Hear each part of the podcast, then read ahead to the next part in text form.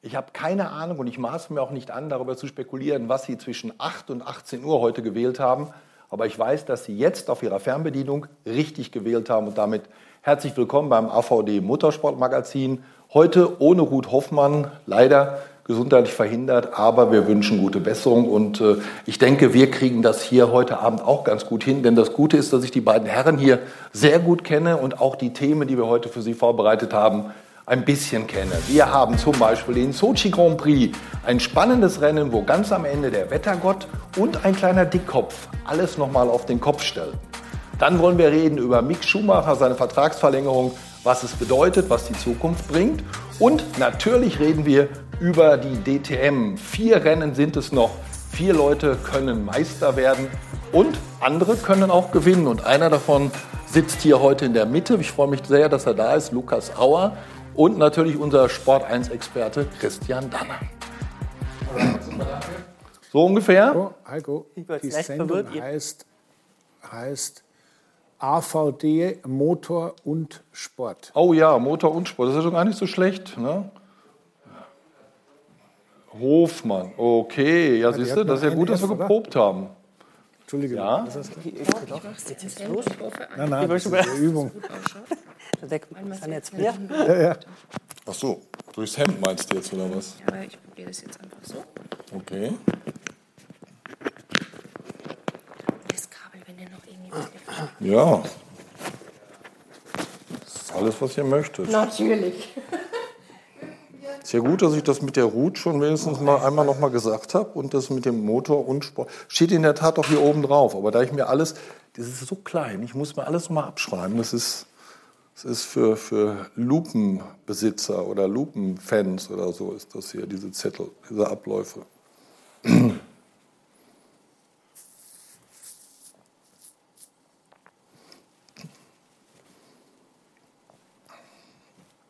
Einmal bitte nochmal sprechen, Christian.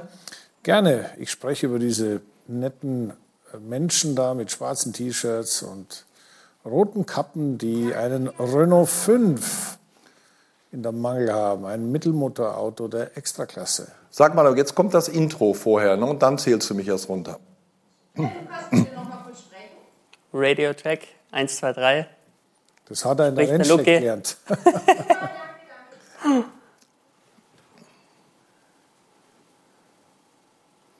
Also erst das Intro und dann zählst du mich runter, ja? Noch 30. Trotzdem nochmal meine Frage, das Intro sehe ich jetzt gleich und höre es auch und dann zählst du mich runter, richtig?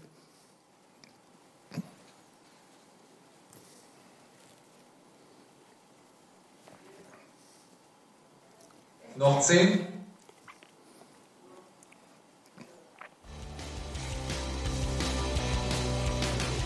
Ich habe keine Ahnung, was oder wen Sie heute zwischen 8 und 18 Uhr gewählt haben, aber ich weiß auf jeden Fall, dass Sie heute Abend mit der Fernbedienung die richtige Entscheidung getroffen haben und damit herzlich willkommen beim AVD Motor- und Sportmagazin.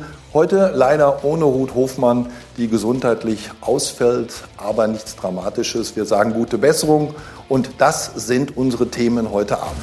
Wir gucken auf die Formel 1 in Sochi, wo das Rennen ohnehin schon spannend genug war, bis der Wettergott sich einschaltete und ein kleiner Dickkopf alles auf den Kopf stellte. Wir wollen reden über Mick Schumacher und seine Vertragsverlängerung. Was bedeutet es? Wie sieht seine Zukunft aus und wie geht es weiter mit seinem Lieblingsteampartner Mazepin?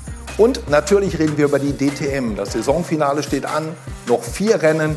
Vier Männer können noch Meister werden. Aber zwischendurch gewinnen zum Glück auch mal ein paar andere. Und einer davon ist heute unser Gast, Lukas Lucky Auer, Sieger in Assen im zweiten Rennen. Und natürlich mein alter Partner Christian Danner, der Sport Bin ich 1 Experte. Mein junger Partner, mit dem ich lange zusammengearbeitet habe, Christian Danner, und immer noch mit ihm zusammenarbeite.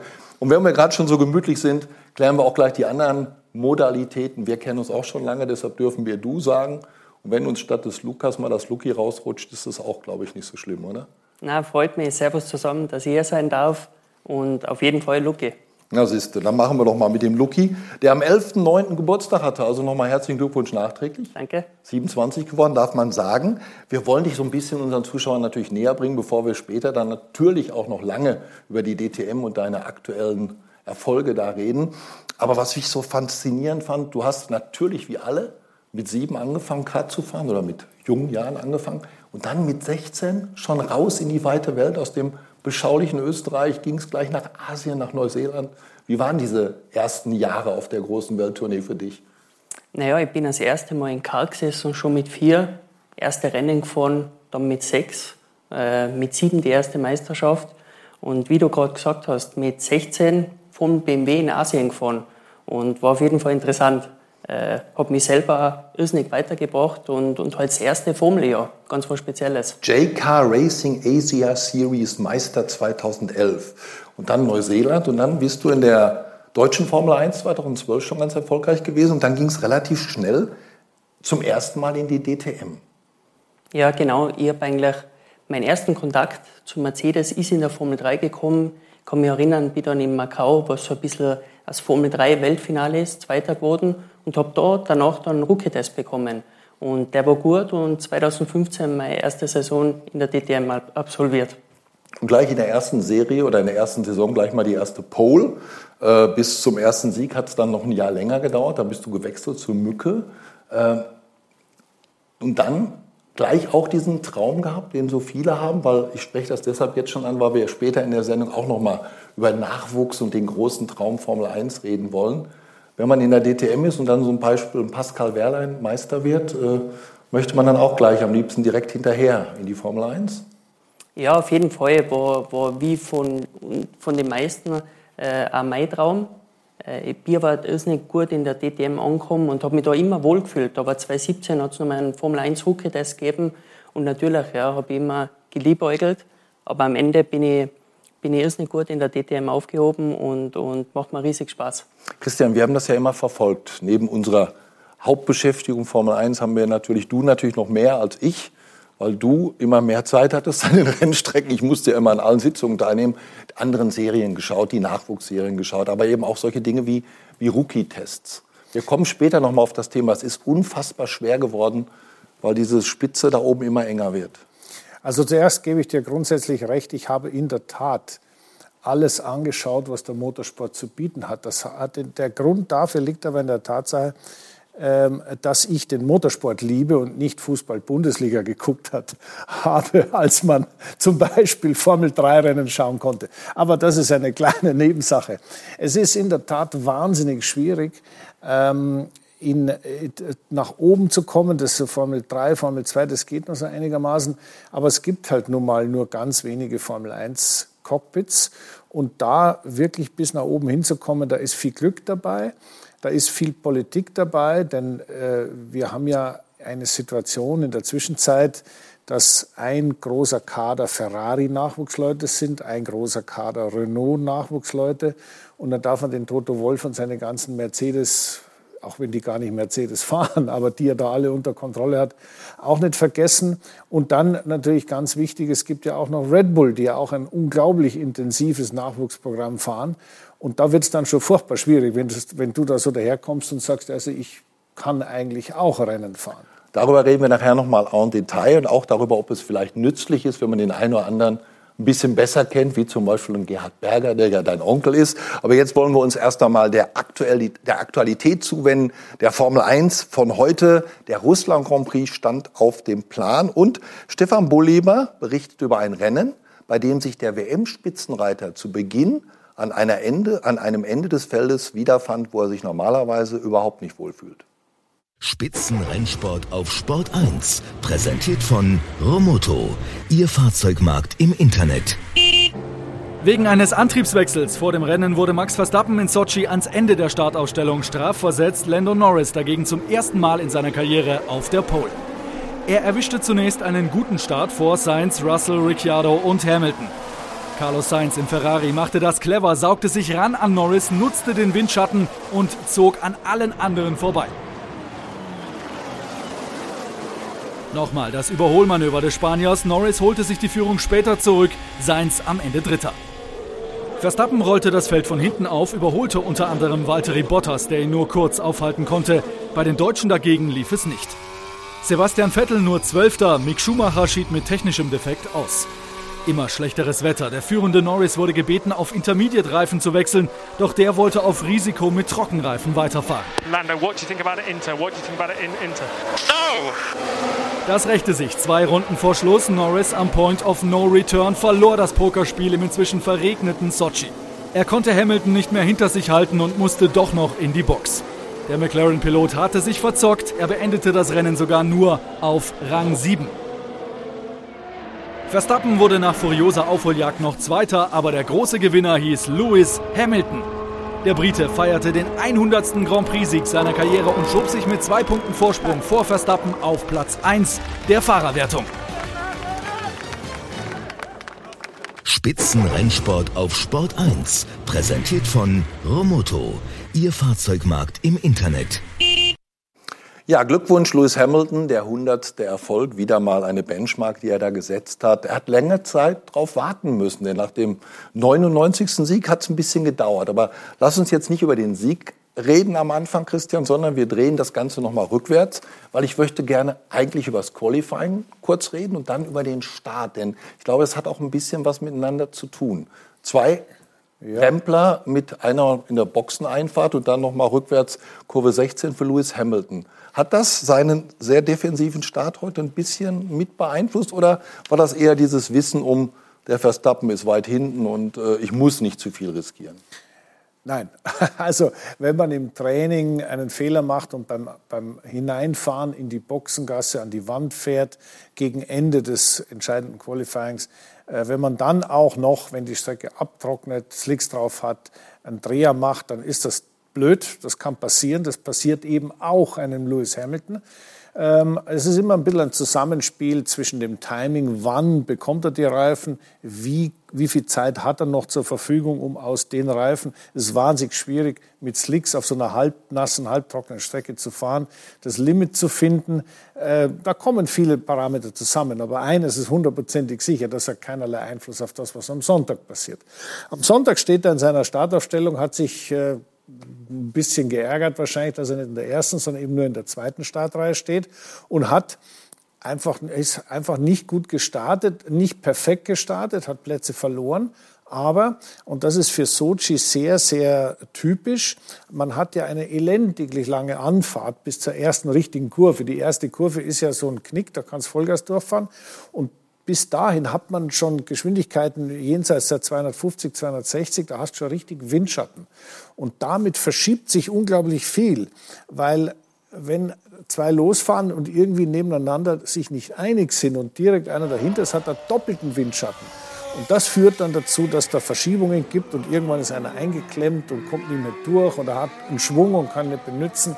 Und das ist das, was Lewis Hamilton beim Start passiert ist und keine Nervosität oder schon gleich gar nicht, dass, da, äh, dass er gedacht hat, der Verstappen ist eh da hinten, da kann er mal zeigen. Ja, ich hätte jetzt eher so im Sinne von nicht volles Risiko nein, nein, gehen nein, gedacht. Nee, also das, da gebe ich dir recht, nicht volles Risiko gehen ist mit Sicherheit etwas, was der Lewis im Hinterkopf hat, denn der weiß natürlich ganz genau, äh, abgefahrener Frontflügel heißt, ich habe einen Boxenstopp mehr und damit ist das Rennen so gut wie gelaufen. Und der, er wusste, er hat das schnellste Auto, er wusste, er kann das Ding gewinnen.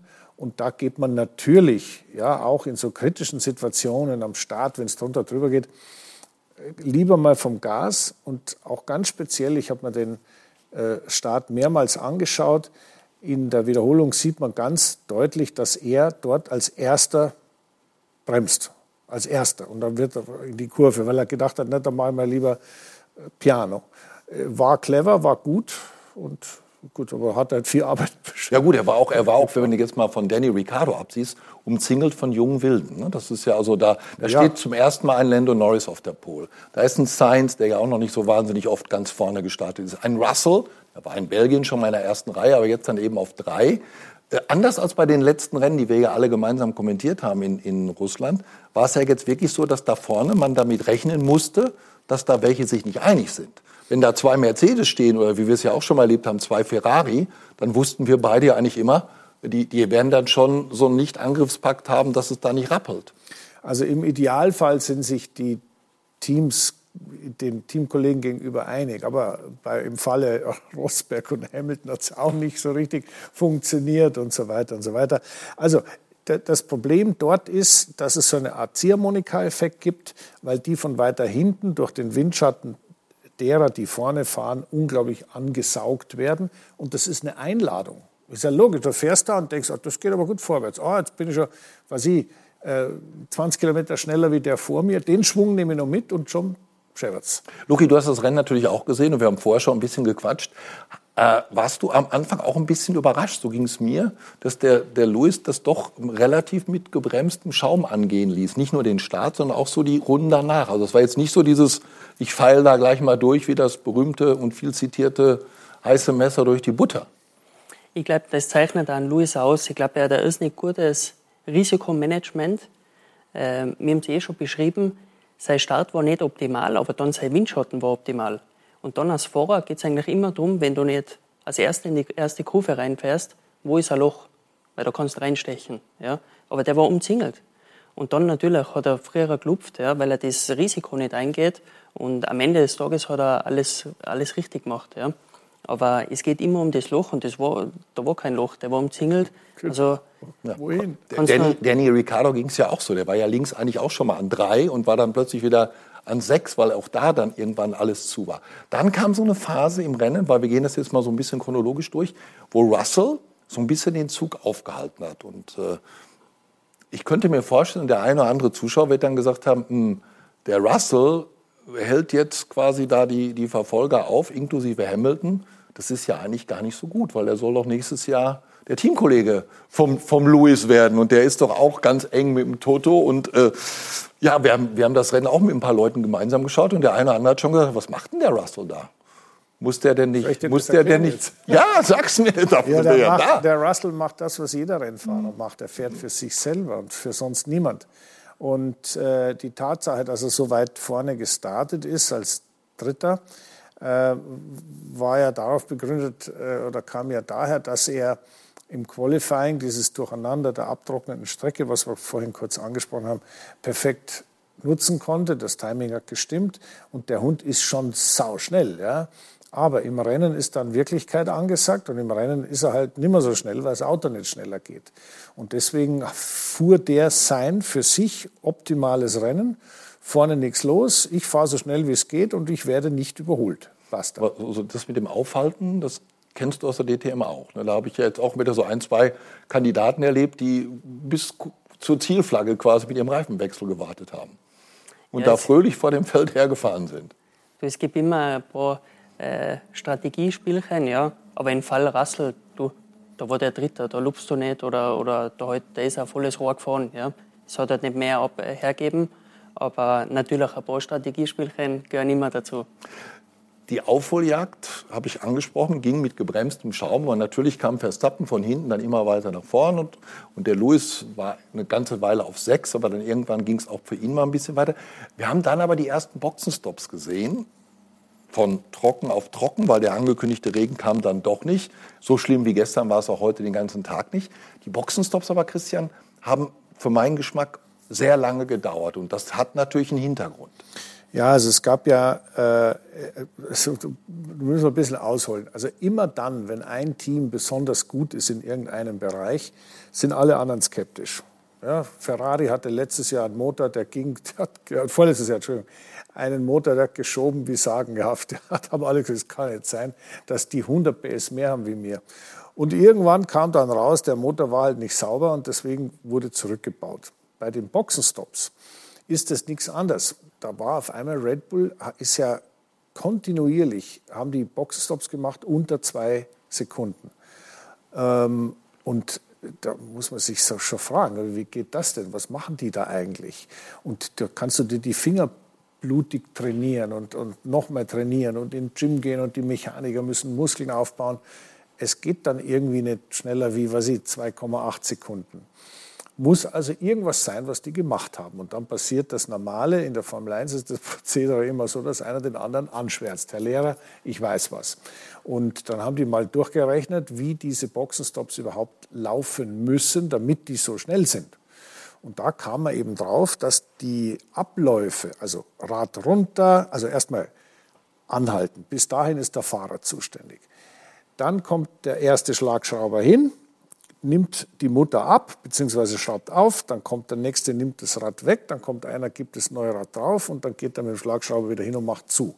Und ein Vorgang nach dem anderen ist ja, braucht ja Reaktionszeit. Also da, du kannst den, und das Entscheidende ist ja am Schluss, muss ja irgendeiner sagen, okay, jetzt kannst du wieder fahren. Und diese Reaktionszeit ist bei einem Menschen ungefähr bei 0,2, 0,3 Sekunden. Wenn man die Red Bull, Stops, Red Bull Stops zusammengezählt hat, waren die bei 0,1 oder 0,08 oder sowas. Also die Arbeitsvorgänge als die sich hintereinander waren so konnten, aufeinander geschoben? Konnten nicht auf einer Reaktion der Leute basieren, sondern waren automatisiert. Und das ist der Grund, warum die FIA eingeschritten ist, sagt, stopp, stopp, stopp, das wollen wir nicht und hat dort Mindestzeiten etabliert. Das heißt also, du musst immer so 0,15 Sekunden Abstand haben von einem Vorgang zum nächsten. Und dadurch ist das gesamte System natürlich für alle Teams, weil jeder natürlich daran gearbeitet hat, äh, ins Schwanken gekommen. Und da hat überhaupt nichts mehr funktioniert. Dann haben die vergessen, oder beziehungsweise da war das Rad drauf, aber keiner hat den, den Fahrer wieder lo losgeschickt und so Sachen. Weil das eben früher, ich sage es jetzt etwas provokat als Provokateur, das war automatisiert. War es natürlich nicht, weil da immer noch einer war, der gesagt hat, ich war es. Aber diese Abläufe waren so perfekt durchstrukturiert und jetzt ist wieder ein bisschen mehr so menschlich. Und das, das Ganze funktionierte natürlich wieder mal unter dem Deckmantel der Sicherheit. Ne? Das hat ja, man ja auch ganz klar gesagt. Das ist viel zu gefährlich. Jetzt machen wir die Boxenstops mal ein bisschen, bisschen langsamer. Ich frage mich natürlich trotzdem, wie man das jetzt nachmessen kann. Diese, diese, diese zwei Zehntel, die dazwischen sein müssen, weil es geht natürlich nicht, dass man jetzt jeden Vorgang quasi misst und grün macht, sondern wenn am Ende einer trotzdem noch zu schnell ist, dann schaltet die Ampel zu spät auf grün oder später auf grün. Naja, es ist die, die Ampel ist nicht, also das Entscheidende ist immer, wann der Fahrer das grüne Licht kriegt, ja. wann er, wann er das Abfahrts, die Freigabe, das die Abfahrtsampel ja? nennt es man. Und ja. das ist ganz entscheidend und das muss eben manuell aktiviert werden. Und deswegen dauert es halt jetzt ein bisschen länger. Ja. Was richtig präzise heute funktioniert hat, war die Ansage, wann der Regen kommt. So zehn Runden vor Ende oder 14 Runden vor Ende hieß es noch zehn Runden. Dann kommt Regen. Und das war ja wirklich auf die Sekunde genau, diese, diese vier Runden. Und die haben das Ganze ja nochmal komplett durchgemischt, spannend gemacht. Bevor wir jetzt dieses Regenchaos aufdröseln, eine hätte, hätte, hätte Fahrradkette-Frage, was wäre bei Trocken passiert? Hätte Mercedes das mit dem Finger in der Nase gewonnen und wäre der Verstappen weit hinten geblieben? Also der Lewis hat sich schon strecken müssen. Und zwar, das liegt an, an zwei Gründen. Erstens natürlich an seinem schlechten Start, da musste er allerhand aufholen. Und dann ist der Mercedes seit, einig, seit vielen Jahren eigentlich ein Auto, was äh, viel, viel besser vorwegfährt als hinterherfährt. Das heißt, das Auto ist sehr abhängig von guter Luft, also von nicht verwirbelter Luft. Und wenn ich hinter dem anderen herfahre, das tut dem Mercedes mehr weh als den meisten anderen Autos. Führt dann zu Balanceproblemen, dann ist der Reifen nicht mehr in Ordnung und so weiter. Und das war dem Lewis sicherlich, das war sein Problem. Aber er war immer noch der schnellste Mann im Feld. Und deswegen glaube ich, hätte er den Lando auf der Strecke auch überholt. Bin ich mir ziemlich sicher. Soweit jetzt dieses. Wenn alles, wie du sagst, trocken Soweit diese spekulative Geschichte. Was wäre passiert, wenn wir es im Trockenen beendet hätten? Und die Realität war nass und über die reden wir nach einer kurzen Pause. Werbung Anfang. Werbung Ende. Am Samstag Weltuntergang in Sochi, das dritte Freitraining fiel aus. Dann war es im Qualifying noch feucht, aber am Ende wieder trocken. Und heute kam der Regen dann ganz am Ende in den letzten Runden, Christian. Wir haben gerade schon mal abgesprochen oder angesprochen, was wäre gewesen im Trockenen. Wahrscheinlich hätte Lewis Hamilton mehr Vorsprung auf Max Verstappen rausgefahren, weil der war ja kurz bevor der Regen kam, schon wieder von einem Fernando Alonso, der sehr gut unterwegs war, der sich frische Reifen geholt hatte, geschlupft worden. Also hatte sogar eine Position verloren, statt ja. weiter nach vorne zu kommen. Ja, also das, es gab so ein paar Kleinigkeiten, die, wenn man genau hingeschaut hat bei dem Rennen, die einen schon beeindruckt haben. Und da gehört der, der Fernando Alonso dazu, denn so ein Verstappen musste erst mal überholen und äh, das Auto vom, also dieser Alpine, den der Alonso fährt, ist ja ein gutes Auto, aber ganz sicherlich nicht annähernd so gut wie das, was der Max fährt. Äh, fährt. Aber das sind so Kleinigkeiten, da siehst du, da kommt der Renninstinkt, die Erfahrung und auch dieses, dieses überragende Gefühl, es geht was, das der Alonso hat und was ihn auch immer ausgezeichnet hat, kommt in solchen Szenen halt raus. Äh, es ist halt so, dieses ganze Rennen wäre, da gibt es natürlich viele so hätte, hätte Fahrerkette-Theorien. Aber das wäre natürlich schon auch für den, für den Max ganz anders gelaufen, wenn der Regen nicht gekommen wäre. Denn die Fehlentscheidung, die letztendlich der Lando getroffen hat, indem er die Reifen nicht gewechselt hat, die richtige Entscheidung, die Mercedes getroffen hat, den Lewis zu holen, das ist weiter hinten auch passiert. Ja. Also gab schon auch äh, äh, ein bisschen Durcheinander von denen, die eigentlich hätten äh, sich frische Reifen holen oder beziehungsweise Regenreifen holen müssen. Christian hat das gerade so wie so ein bisschen das Momentum angesprochen. Bei Hamilton funktioniert bei Alonso geht es plötzlich besser, als man denkt. Äh, bei McLaren gab es plötzlich einen Doppelsieg in Monza und heute fuhren die dann auch plötzlich wieder um den Sieg mit. Glaubst du, dass das vielleicht, ja, vielleicht ein bisschen ein Tick too much war, was die heute wollten? Oder hättest du als Teamchef gesagt, komm, lass den Hamilton doch fahren und wir sichern unser Podest? Oder, oder bist du auch so, weil ich dich frage jetzt bewusst dich, weil er sagt eh, ein Rennfahrer will immer gewinnen, das weiß ich ja. Was sagst du? Na, erstmal bei zu McLaren, ich glaube, die haben ein Riesenmomentum. Nach Monza, äh, da, da geht da wirklich was voran. Das Auto ist gut, die Fahrer sind gut. Und als Fahrer äh, sieht es ähnlich. Der voll ist der auf Sieg gegangen und zu Recht. Ja, der hat angeführt. Äh, ich glaube auch, dass er in Trockenen gewonnen hätte. Ja. Und die haben ja immer mit der Strategie, Lando und Strategie diskutiert. Was denkst, bleibst draußen? Und zu dem Zeitpunkt, ja, war ja der Lando, hat der ja einen Gap rausgefahren auf Hamilton und es war fahrbar. Aber es ist ja dann so viel Regen gekommen und da hat der Hamilton mit Mercedes dann die richtige Strategie äh, getroffen. Ja, und Lando mit McLaren nicht. Ich habe mir, hab mir den ganzen, ja? Da, äh, das kann man so, so, so lapidar einfach feststellen. Aber weißt du, was da entscheidend ist? Glück. Weil der Lando hat ganz klar am Funk gesagt, no, du möchtest nicht kommen, sagt der Ingenieur. Er sagt, no. Und äh, bei Hamilton war die Reaktion ähnlich, der wollte eigentlich auch nicht kommen. Und die haben ihn einfach einbestellt, gesagt, nix, du kommst jetzt. Und das ist der Unterschied. Der Hamilton hat schon sieben Titel gewonnen mit der Truppe. Der weiß, wenn die wirklich sagen, ich soll kommen, dann komme ich mal lieber. Denn von den 100 Entscheidungen, die es da gab, war vielleicht zweimal eine Fehlentscheidung dabei und alle anderen 98 haben funktioniert. Und deswegen hat der Hamilton gesagt, gut, machen wir. James Vowles, der Stratege bei Mercedes, Randeep Singh, der Mann bei McLaren. Ich habe mir aber den ganzen Funk noch mal angehört, weil man hat ja das bei der Rennübertragung nicht komplett gehört. Da gab es ja wirklich zwei, drei Gespräche noch hin und her. Und es ging offenbar ja auch darum, dass ein Teil der Strecke doch nicht so nass war, beziehungsweise man sich nicht ganz sicher war, ja. wie gefährlich ein Teil der Strecke war. Das, der, der, Regen kam ja vom Schwarzen Meer her.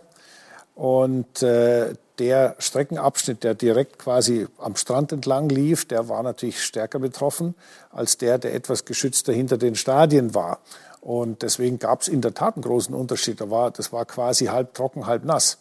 Nur halb nass ist so nass, dass du mit Slicks halt nicht gescheit fahren kannst. Und das ist halt so äh, gefährlich und da fliegt man so schnell ab und verliert so viel Zeit, dass selbst ein, ein, der Unterschied, der war ja irgendwo bei 30 Sekunden ungefähr, der, den, der, der Rückstand, den sich der Hamilton eingefangen hat nach seinem, ich sage jetzt mal, Sicherheitsregenreifenstopp, das hat der in 0, nix wieder aufgeholt, weil eben man mit Slicks auf Nässe eigentlich nicht fahren kann. Und das war einfach eine Fehleinschätzung, die kann nur der Fahrer treffen letztendlich.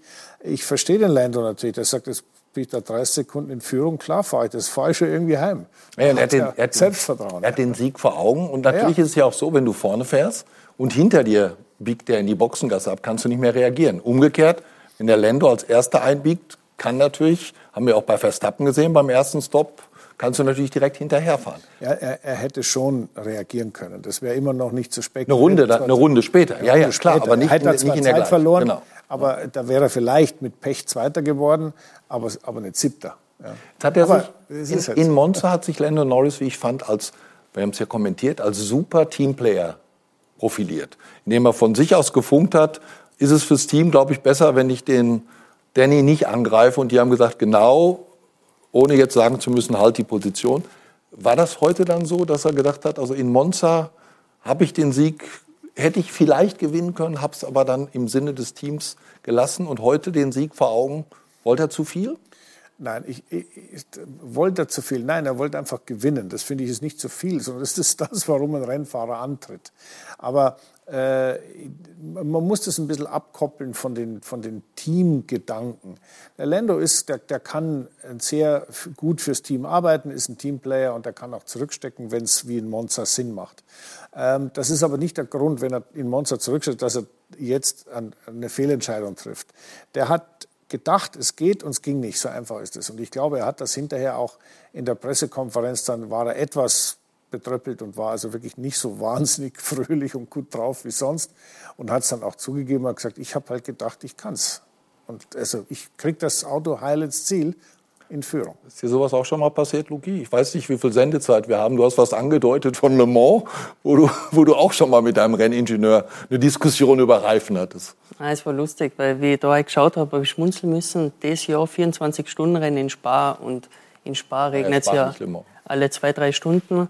Und ich habe sicher fünf Situationen gehabt, ja, wo ich draußen bleiben wollte, weil ich wusste, das, das ist nur ein kurzer Schauer. Und wenn ich mir den Boxenstopp spare, aber trotzdem nicht so viel Zeit verliere. Und ich sicher fünfmal in die Hosen gegangen und fünfmal gut gegangen. In einem 24-Stunden-Rennen ähm, macht das halt einen riesen Unterschied und hast du die wechselnden Bedingungen ununterbrochen. Aber das Lustige ist immer, und das habe ich zumindest bei Lando nicht gehört, wenn das Team sagt, wir warten jetzt richtig Regenschauer, du musst kommen, meine, dann gibt es keine Diskussion, außer, außer du siehst es anders, aber so wäre es bei mir. Ja? Aber die haben immer diskutiert. Und der Lando war ja zu dem Zeitpunkt verdammt schnell. Im Gegenteil, der hat Gap aufgemacht auf dem Hamilton. Da dachte du, wenn es so weitergeht, das bringe ich schon ins Ziel. Aber ist es halt dann wirklich Regen gekommen und dann bis der Formel 1 Auto Slicks und richtig Regen, da, dass er da nicht gegen die Mauer gefahren ist, war eigentlich eher eine Riesenleistung. Und in Spa, wo du dann immer deinem Boxeningenieur widersprochen hast, ist die Runde natürlich mit sieben Kilometer noch ein bisschen ja. länger. Ne? Also da, da brauchst du dann also schon ein paar Rutscher mehr, bis du dann endlich drin bist, oder? Ja, das, was der Luki sagt, ich kenne das Gefühl, hatte ich genau dieselben Situationen hatte ich auch. Und äh, da war es allerdings so, da hat der, der, der ähm, Teammanager, der mit mir am Funk war, hat immer gesagt, Christian, es läuft alles super. Ich habe gesagt, ey Leute, ich muss kommen, das, es regnet, ich habe Slicks. Na, du bist super, du bist eine Sekunde langsamer als der Führende, das ist alles super. Ich bin weitergefahren, weitergefahren. Dann ist wieder trocken geworden, alles gut, reingekommen, getankt, frische Slicks drauf und beim nächsten Stint genau dasselbe nochmal hat natürlich, war alles erlogen, weil hinterher habe ich festgestellt, ich war 20, 30 Sekunden langsamer pro Runde. Natürlich, im strömenden Regen mitten in der Nacht. Aber das hat trotzdem funktioniert, weil ich halt die Boxenstops eingespart habe. Und wenn du den Fahrer in der Nacht weiter fahren lässt, gerade bei so Wetter, ist unbezahlbar, weil man sich da gewöhnt von der, von der Optik her und von dem Gefühl her. Und deswegen, du kannst, der Lando ist heute da gefahren, hat sich wohlgefühlt, auch wenn es kritisch war. Und deswegen muss man solche Entscheidungen respektieren. Das ist halt so. Der hat das für richtig befunden und fertig. Am Ende hätte er aber fast das Auto sogar noch verloren. Denn als ja, er dann in die Box raus. wollte, ist er ja noch mal richtig gerutscht. Schöner Slide, hat das Auto dann aber abgefangen. Macht das jetzt was mit ihm? Verändert das seinen Umgang mit dem Team? Oder ist das auch so eine Nummer, die man abhakt? Falsche Entscheidung, Bums? Ja, oder, oder, oder wird da noch drüber geredet? Ja, logisch. Das, das kannst du so einfach nicht abhaken, weil das ist ein verlorener Grand Prix-Sieg. Und das werden die innerhalb von McLaren mit Sicherheit in aller Ausführlichkeit besprechen. Wie kann man aus so einer Situation lernen? Kann, gibt es einen Mechanismus im Team, einen Ablauf im Team, der uns das ersparen kann? Und da muss man über alles nachdenken. Da musst du nachdenken mit Spotters an der Strecke, dass du irgendwo einen hinstellst und das soll gucken oder der Ingenieur, der in, solcher, in solchen Situationen vielleicht eher Richtung Sicherheit entscheidet, also Sicherheit im Sinne von fahren wir halt lieber mit der Version, wo wir wissen, wir kommen ohne äh, Blechschaden ans Ziel. Oder wie viel hat der Fahrer Einfluss, der ja immer, wie wir heute besprochen haben, so ein bisschen denkt, es klappt schon irgendwie. Das diskutieren die mit Sicherheit. Also das wird nicht unter den Tisch gekehrt und abgehakt, ganz sicher nicht. Auch wenn es dann heute nicht zum Sieg gereicht hat, aber wieder mal Punkte. Äh, McLaren Traditionsteam meldet sich zurück. Also Monza, dieser Sensations-Doppelerfolg, war offenbar keine Eintagsfliege. Ich könnte mir vorstellen, der eine oder andere Zuschauer, der jetzt nicht so ganz in dem Thema drin ist, denkt, wieso sind die plötzlich so gut? Machen die Top-Teams weniger, weil ja immer dieses Damoklesschwert, neue Regeln, neues Reglement 2022 schwebt ja über allem. Budget Cap, Einfrieren der, der Gelder schwebt auch über allem.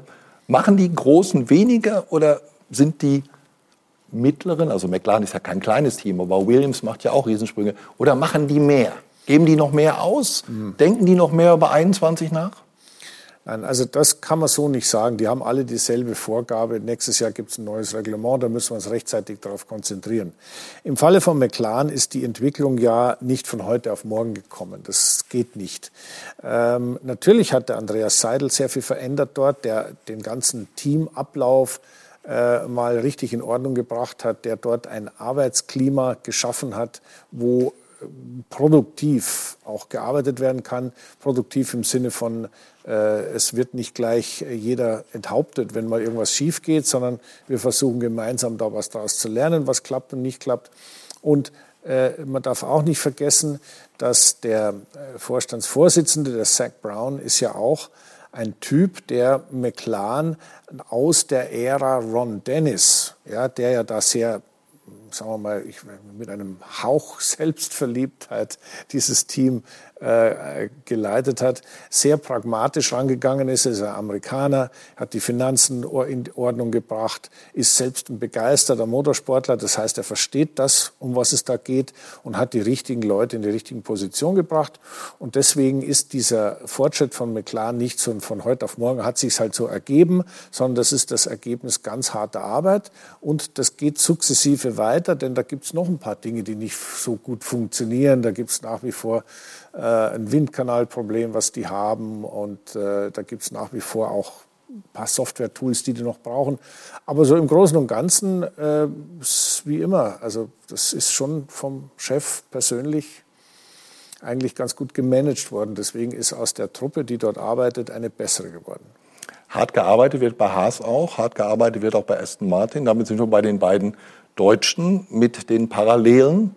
Beide, Mick Schumacher und Sebastian Vettel, fahren jetzt noch ein Jahr weiter und beide haben Stress mit ihrem Teamkollegen. Also bei Mick ist es ja ein offenes Geheimnis, dass der mit dem kleinen, wie, sag, wie sagst du immer? Strolli. Nee, bei Mick. Der, Ach so, der Marzipan, der, ja. Ja, genau. Also dass der, der hat ja mit dem Marzipin so ein bisschen so seine Problemchen. Aber heute, nicht nur die Szene im Rennen, auch hinterher gab es eine Diskussion. Vettel mit Sohn und Papa Stroll. Da raucht es ja. auch ein bisschen. Ja, also man muss die zwei Sachen schon ein bisschen trennen voneinander, denn die Schumacher-Marzipan-Sache ist sowas, wo man wirklich, äh, wo der eine es immer drauf ankommen lässt und der andere denkt immer, das kann doch wohl nicht wahr sein. Ähm, das wird sich aber, und da bin ich mir ziemlich sicher, auch einspielen im Laufe der Zeit. Denn wenn man mal weiß, was auf einen zukommt, kann man sich da auch ein bisschen besser darauf einstellen und tappt nicht eigentlich immer, immer in irgendeine Unmöglichkeit hinein, so wie dem Nick das passiert ist. Was den äh, Sebastian Vettel und den Lance Stroll angeht, äh, da ist der Fall ein bisschen anders. Denn äh, der Sebastian hat ja eine relativ kurze Zündschnur. Ja? Also wenn da irgendwie was nicht so ist, wie er glaubt, dass es sein sollte, dann zerreißt es den sämtliche Einzelteile. Das ist unglaublich. Und da wird er auch relativ schnell griffig. Ja? Ähm, das ist ein großer Nachteil, muss man sagen, für ihn, denn das hat ihn schon oft äh, sehr viel Ärger eingebracht sehr viel Ärger eingebracht. Ich erinnere nur an Montreal, wo er da die die, die, die Eins umgetreten hat, ja, und zwei und sich sowas. bei der, bei der, bei der Siegerehrung. Oder wie er mal mit Charlie Whiting sich angelegt hat, ja, weil er ja. beim Safety Car den Abstand da nicht eingehalten hat. Da gibt genügend Beispiele. Und äh, die Szene, die die beiden hatten, war in der Tat eine kritische Szene. Die war aber keine klassische Ich lass dich jetzt auflaufen Szene, sondern für mich hat der Stroll einfach nicht aufgepasst da darf man sich auch darüber ärgern, wenn man selber deswegen in die Wand gefahren ist, beziehungsweise fast rausgeflogen wäre. Darf man sich darüber ärgern, darf man auch besprechen, ansprechen, auch offen mit direkten Worten. Aber ich empfehle immer, die Emotionen da zumindest mal so unter Kontrolle zu halten, dass man sich auch noch, noch irgendwie vernünftig unterhalten kann. Weil also Emotionen ja, wenn man gewinnt und weint, das ist, da ist Emotionen gut. Aber wenn es um die Aufarbeitung von solchen Dingen geht, sind stören Emotionen wahnsinnig, weil die einen davon abhalten, eine Lösung zu finden. Da muss ja irgendeinen Grund muss es ja gegeben haben, dass die zwei sich so nahe gekommen sind. Der Mann in der Mitte im weißen Hemd sieht völlig unschuldig aus. Ist er wie, auch. wie kurz ist denn deine, ja in dem Fall, aber wie kurz ist denn deine Zündschnur? Ah, ich bin da easy. Nein, natürlich. Äh, du auf der Rennstrecke, da, da fährst nur für dich. Ja? Und, und, und verteidigst halt. Ja? Ich mein, und, und es gibt einmal Zwischenfälle unter Teamkollegen, natürlich immer kritischer, aber auch da, wenn es einmal kracht, geht es ja nur darum, dass man das Problem schnell löst und, und weiterkommt. Und ich finde da zwischen Sebastian und Lenz überhaupt nicht dramatisch. Es war eh Chaos, ja, und da haben sie berührt, sind aber beide weitergefahren. Nicht ideal, aber finde jetzt kein, kein Drama. Mick Schumacher war nach dem Qualifying sauer, hatte sich mehr erwartet. Jetzt ihr beide als Rennfahrer, klar, ein Rennfahrer will immer mehr, aber ist das realistisch, mehr zu erwarten, als er gestern im Qualifying ge geleistet hat? Eher nein. Also, Also eigentlich muss er zufrieden sein, oder? ja gut, ich, ich würde mal so sagen, zufrieden bist du deswegen nicht, weil die Position nicht stimmt. Deswegen sei seine Unzufriedenheit in Ehren. Nur ganz realistisch, du willst mit dem Auto hin. Vorletzter, das geht. Den, den Teamkollegen kann er bügeln, aber sonst mit Strafen kommst du weiter vor, aber nach ein paar Runden bist du automatisch wieder da, wo du hingehörst. Schauen wir mal, ob sich das im nächsten Jahr ändert. Sebastian, Benjamin Bayer über die Vertragsverlängerung von Mich- Mick Schumacher, über neue Hoffnungen, steigende Ansprüche, aber eben auch über einen guten alten Bekannten, und das haben wir schon angesprochen, über den Herrn Mazepin. Immer wieder Knatsch mit dem Teamkollegen und ein nicht konkurrenzfähiges Auto. Dennoch, Mick Schumacher wird auch im kommenden Jahr zusammen mit Nikita Mazepin für Haas fahren. Eine Entscheidung, die konträre Meinungen auslöst. Haas konzentriert sich sehr stark jetzt schon aufs neue Jahr. Und äh, das wird dementsprechend ganz entscheidend, weil da muss er dann liefern. Er kann auf dem Niveau racen, aber es ist halt auch nicht jetzt der Move, äh, der ihn sag mal, in die Nähe des Podiums bringt auf einen Schlag. Mit 22, lass ihn doch jetzt noch ein bisschen Erfahrung sammeln. Die Zukunft gehört dann eh ihm, wenn er denn klar im Kopf bleibt und weiter so gut fährt. Also ich finde, die Entscheidung ist richtig und macht durchaus Sinn, weil er hat locker noch 10, 15 Jahre in der Formel 1, wenn er denn sich weiter so entwickelt. Das Haas-Team hofft darauf, in der nächsten Saison unter dem grundlegend neuen technischen Reglement ein deutlich konkurrenzfähigeres Auto zu haben. Mit den Ambitionen des Rennstalls und der Unterstützung durch Ferrari glaube ich natürlich, dass wir näher an das Feld heranrücken und um Punkte kämpfen können, sagte Mick Schumacher nach seiner Vertragsverlängerung. Erfahrungen sammeln ist das eine. Allerdings Er muss schon, äh, glaube ich, so ein bisschen auf sich aufmerksam machen, um sich eben zu empfehlen für ein Top-Cockpit. Und dann ist auch mal ein bisschen Glück dabei. Also wo, ähm, wo wird was frei, wo, wo er sich ähm, für empfehlen kann. Ferrari ist so ein bisschen schwierig, weil Leclerc da auch fest im Sattel sitzt. Also ähm, da spielen viele Faktoren rein. Da gehört ein bisschen Glück dazu, dass man im richtigen Moment an der richtigen Stelle ist. Der Grad zwischen Glück, richtigen Entscheidungen und Können ist schmal. Fakt ist, bei Haas kann er derzeit sein Können nur im teaminternen Konkurrenzkampf mit Nikita Mazepin seine Qualitäten zeigen. Bei anderen großen Fahrern, nicht zuletzt bei seinem Vater, lief das etwas anders. Da muss man auch sehen, die Topstars der Branche, nämlich in Lewis Hamilton oder auch Max Verstappen, die sind in ihrer Debütsaison ein bisschen weiter oben gelandet. Verstappen war der jüngste Fahrer, der je in die Punkte gefahren ist, glaube ich. Der ist in seiner äh, Premierensaison Zwölfter geworden mit Red Bull. Äh, Lewis Hamilton ist Vize-Weltmeister geworden mit McLaren. Es kommt also auch im Jahr 2022 zu einer weiteren Zusammenarbeit von Mick Schumacher und Nikita Mazepin. Eine Zusammenarbeit, die bislang nicht ohne Konflikte verlief und beiden Piloten bisher keinen einzigen WM-Punkt eingebracht hat. Ja, aber sie werden es weiter miteinander probieren müssen und der gute Günther Steiner, Christian, wird weiter den Friedensengel geben müssen. Hätte es eigentlich Alternativen gegeben für Mick Schumacher? Ja, das ist eine gute Frage. Ich meine, ähm, man hat ja letztes Jahr bekannt gegeben, man hätte einen mehrjährigen Vertrag unterschrieben, auf jeden Fall mindestens zwei Jahre bei Haas. Ähm, dann, als die Saison, diese Saison so bei Halbzeit war, wurde auf einmal wild verhandelt. Und das war auf einmal kein Zweijahresvertrag mehr. Und man hat also schon versucht, da irgendwo anders hinzukommen. Es gab nur eine realistische Möglichkeit, das wäre das zweite Sauber-Cockpit gewesen, also Alfa Romeo. Aber soweit ich weiß, gab es da von Ferrari-Seite auch keine Möglichkeit mehr, einen Giovanazzi-ähnlichen Vertrag äh, da zu machen, denn dieser Vertrag ist eben mit dem Giovinazzi dieses Jahr ausgelaufen. Also da war auch kein Platz und dann war auf einmal wieder der Haas doch ganz attraktiv, für den Cups zumindest noch. Und jetzt ist dann natürlich sehr, sehr wichtig, dass äh, das Team besser wird, beziehungsweise das Auto schneller wird.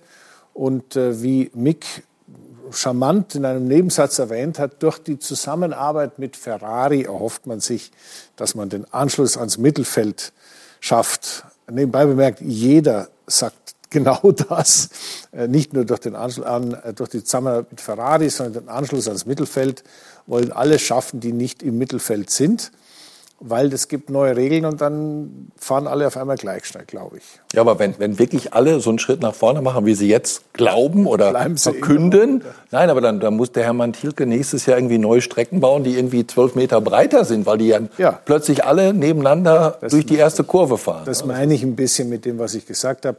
Äh, Optimismus ist klar und es ist auch realistischer Optimismus, dass das Haas-Auto im kommenden Jahr besser wird weil man natürlich eine ganz enge, eine maximal enge Anlehnung an Ferrari sucht und die innerhalb der Regeln äh, noch mehr sein kann als das, was man jetzt macht. Und deswegen glaube ich, ist da schon was dran. Also das ist dann halt so ein äh, B-Ferrari, der da fährt und dann damit ist die Basis sicher besser als das, was jetzt ist. Jetzt sind wir beim Motor- und Sportmagazin vom AVD und das gibt es ja schon eine ganze Weile, diese Sendung. Und wir wissen, dass viele zuhören und zuschauen, die sich wirklich gut auskennen.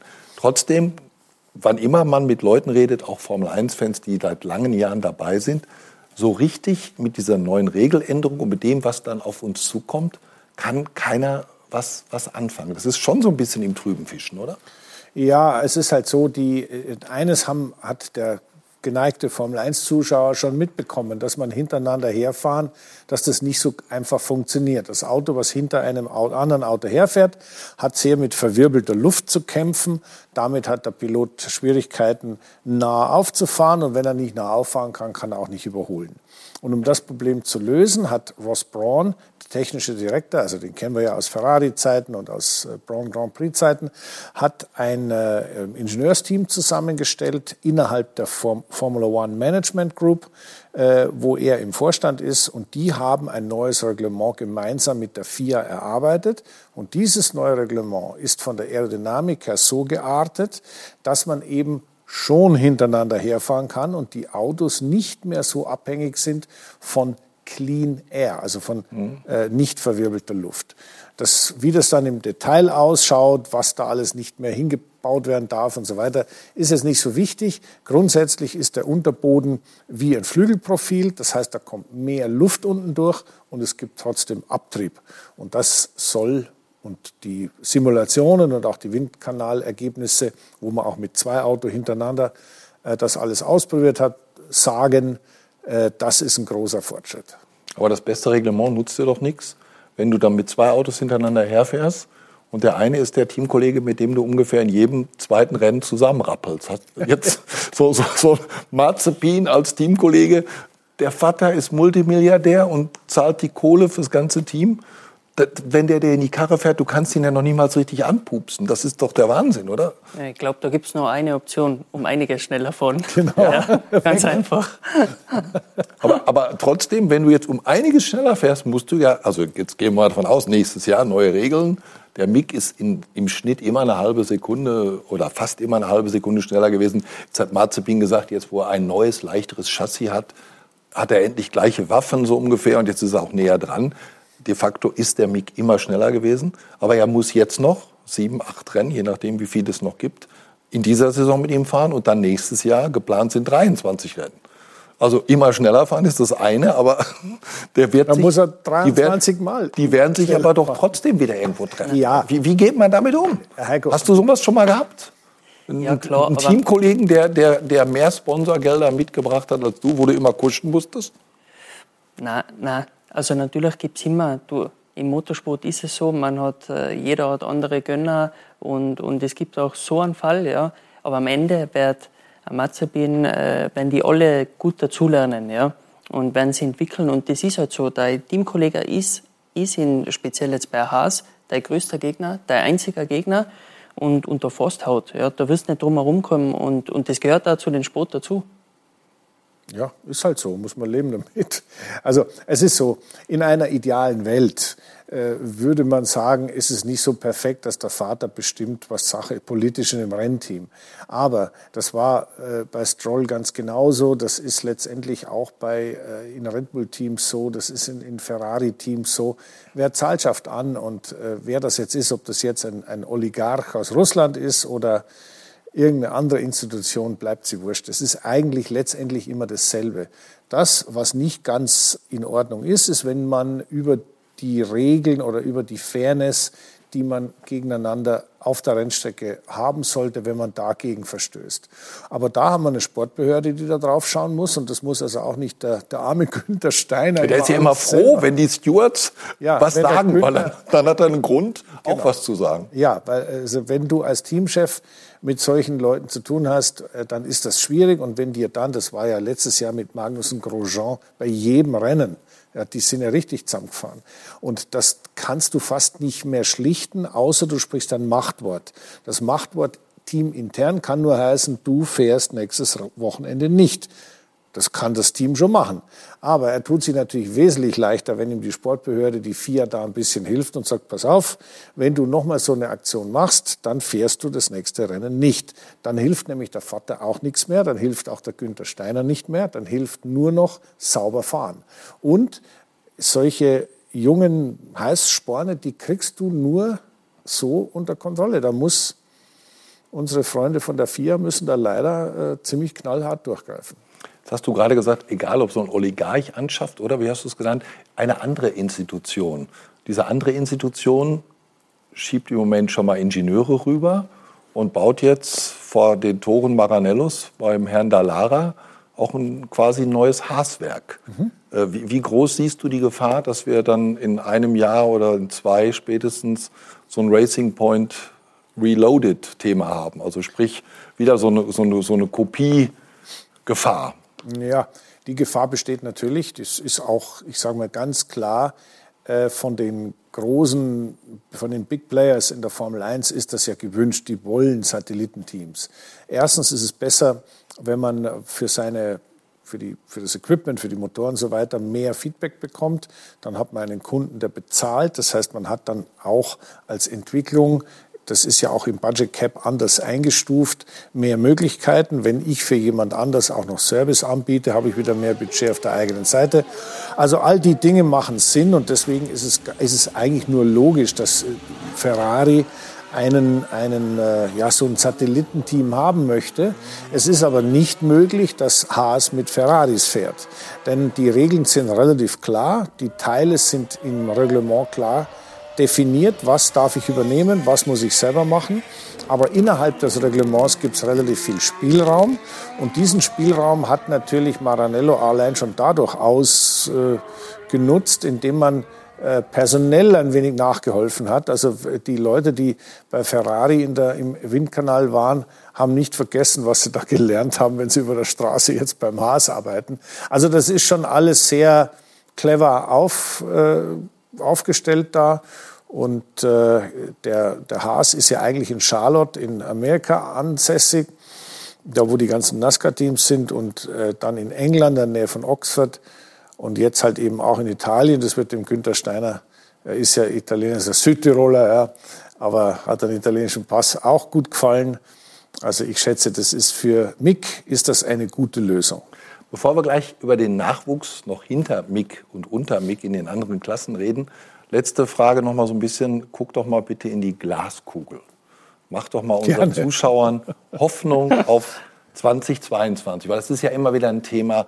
Geht es dann für den Mick wirklich nach vorn? Weil das ist ja, viele Leute vergessen ja, dass das das Rookie-Jahr ist und hätten den am liebsten jetzt schon in den Ferrari.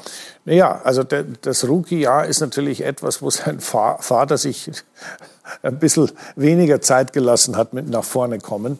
Und das ist etwas, was man schwer vermitteln kann. Die Zeiten waren ganz anders und die Einstiegsmöglichkeiten damals waren auch ganz anders. Glaube ich, dass Mick weiter nach vorne kommt? Auf jeden Fall. Das Auto wird besser, er wird besser und deswegen glaube ich, wird er sich im kommenden Jahr mit ein bisschen Glück zu so einem Punktekandidaten entwickeln, der hin und wieder mal einen Punkt oder zwei abstaubt. Weiter vor glaube ich nicht, dass es geht, realistisch zumindest am Anfang der Saison nicht. Okay, dann kommen wir jetzt zum Thema Nachwuchs. Heute Abend machen sich ja gerade noch zwei Herren berechtigte Hoffnung oder unberechtigte, je nachdem, vielleicht mal Kanzler zu werden. Aber ich könnte mir vorstellen, es gibt auch ganz, ganz viele junge, Rennfahrt interessierte Mädchen und Jungen, die sich die Hoffnung machen, vielleicht irgendwann auch mal über die Rennstrecken der Welt zu fahren und im Idealfall dann natürlich auch irgendwann mal in der Königsklasse. Tobias Schimon über realistische oder unrealistische Träume von der großen Welt der Formel 1. Sie ist nach wie vor der Magnet im Motorsport. Die Königsklasse, die Formel 1. Jeder, der schnell ist, hat dieses eine Ziel. Der große Traum ist natürlich Formel 1. Natürlich, das Ziel ist, erstmal in die Formel 1 zu kommen. Doch der Weg dahin steiniger denn je. Denn kaum in einer anderen Sportart heißt es so sehr, ohne Moos nix los. Das bekommen auch deutsche Nachwuchstalente wie Liren Zendeli zu spüren. Ähm, ich habe einen sehr starken Partner ähm, aus ziemlich nah bei mir, Herten. Ähm, Sadi Aidini ist auch auf meinem äh, Auto drauf. Das war eigentlich der Grund, wieso ich überhaupt dieses Jahr gefahren bin. Ähm, sonst wäre ich gar nicht Formel 2 gefahren. Rechnen wir einmal kurz durch. Eine Saison nationale Kartserie 10.000 Euro. International können es gerne schon mal 150 bis 250.000 werden. Formel 4 rund 350.000 Euro und mehr. Formel 3 darüber 800.000 bis 1,2 Millionen und in der Formel 2 bis zu 2 Millionen Euro. Macht also gut und gerne rund 6 Millionen Euro, bis man auch nur annähernd im Dunstkreis der Formel 1 ist. Deshalb ist die Zukunft auch immer schwierig zu planen. Das weiß auch Lirim Zendeli. Ich bin gerade in der Realität und deswegen äh muss ich halt von Tag zu Tag gucken. Ich kann eben nicht wie andere Jahre vorausplanen. Ich kann wirklich nur schauen, was mache ich morgen und was mache ich nächste Woche. Es geht also nur über Förderprogramme, starke Sponsoren oder sehr solvente Eltern. Prominente Beispiele. Lance Shaw, dessen Vater einfach mal einen ganzen Rennstall wie Aston Martin kauft. Oder Nikita Mazepin, dem von vielen Skeptikern Formel 1 Tauglichkeit abgesprochen wird, der nur dank seiner Sponsoren aber Teams wie Haas beim Überleben hilft.